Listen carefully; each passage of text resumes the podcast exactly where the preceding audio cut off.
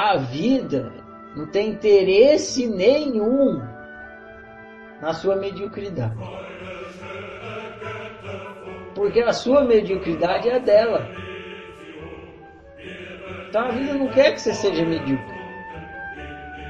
Ela quer que você seja extraordinário. Porque você sendo extraordinário, é a vida sendo extraordinária. Até por isso que ela sempre te apoia. Agora, se você quiser bloquear o seu extraordinário, é possível, você tem arbítrio para isso. Se você não tivesse o arbítrio, você não bloqueava o extraordinário. Então, na verdade, o arbítrio serve mais para bloquear do que para permitir, porque o natural é permitir. É o sim para mim. Se não tivesse o arbítrio, ele estava sempre no sim para mim. A gente usa o arbítrio para falar não para gente a gente acostumou com bolo de caixinha. Tudo pronto. Por exemplo, assim, eu quero ter um emprego. Você só pensa em bolo de caixinha. Você é médico, você é advogado, você, você se põe dentro de uma caixinha. Você não pensa assim, eu vou criar a minha profissão. Quem que fala isso? Eu vou inventar a minha profissão. É muito mais fácil pegar um bolo de caixinha. Você é advogado, você é médico, você não sei o que, não sei o que. Ninguém fala, eu vou ser o que eu quiser, eu vou inventar minha profissão. É muito mais fácil pegar o gabarito pronto. Daí, eu vou ser advogado, vou ser médico, vou ser motoqueiro, vou ser bancário. Você vai sempre no bolo de caixinha. Porque é mais fácil, é mais cômodo. Já pensaram para você, você não já pensar. Se a pessoa não tem preguiça de pensar, ela encontra a solução. Ela vai pensando, pensando, pensando, até encontrar uma solução você não é um bolo de caixinha, você é extraordinário. Então como é que o bolo de caixinha vai ser o seu bolo? Não vai.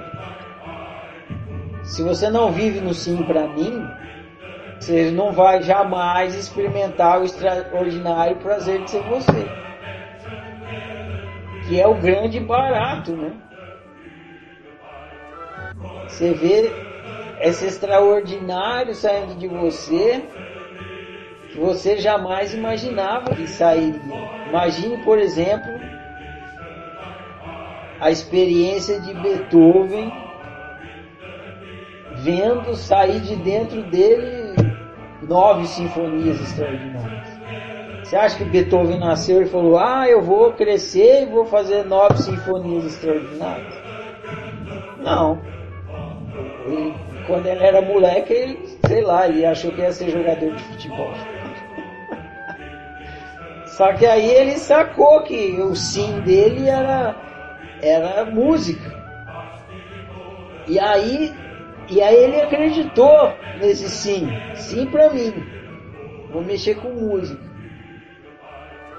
E aí ele viu espantadamente sair de dentro dele nove sinfonias extraordinárias. Puta merda, onde saiu isso? Saiu de mim. Como é que saiu isso aqui de mim? Simples. Eu acreditei em mim mesmo, na minha singularidade, no meu extraordinário. Sim, isso apenas se tornou realidade, né? Foi, se desdobrou em realidade. No fim das contas é bem simples. Se você quiser saber qual é o fruto que sai da sua árvore, você, tem que falar assim. Senão você jamais vai saber. Você vai, você vai morrer com uma, uma semente que não frutificou. Você vai nascer, crescer e morrer com uma semente que não frutificou. Você jamais vai poder saborear o seu fruto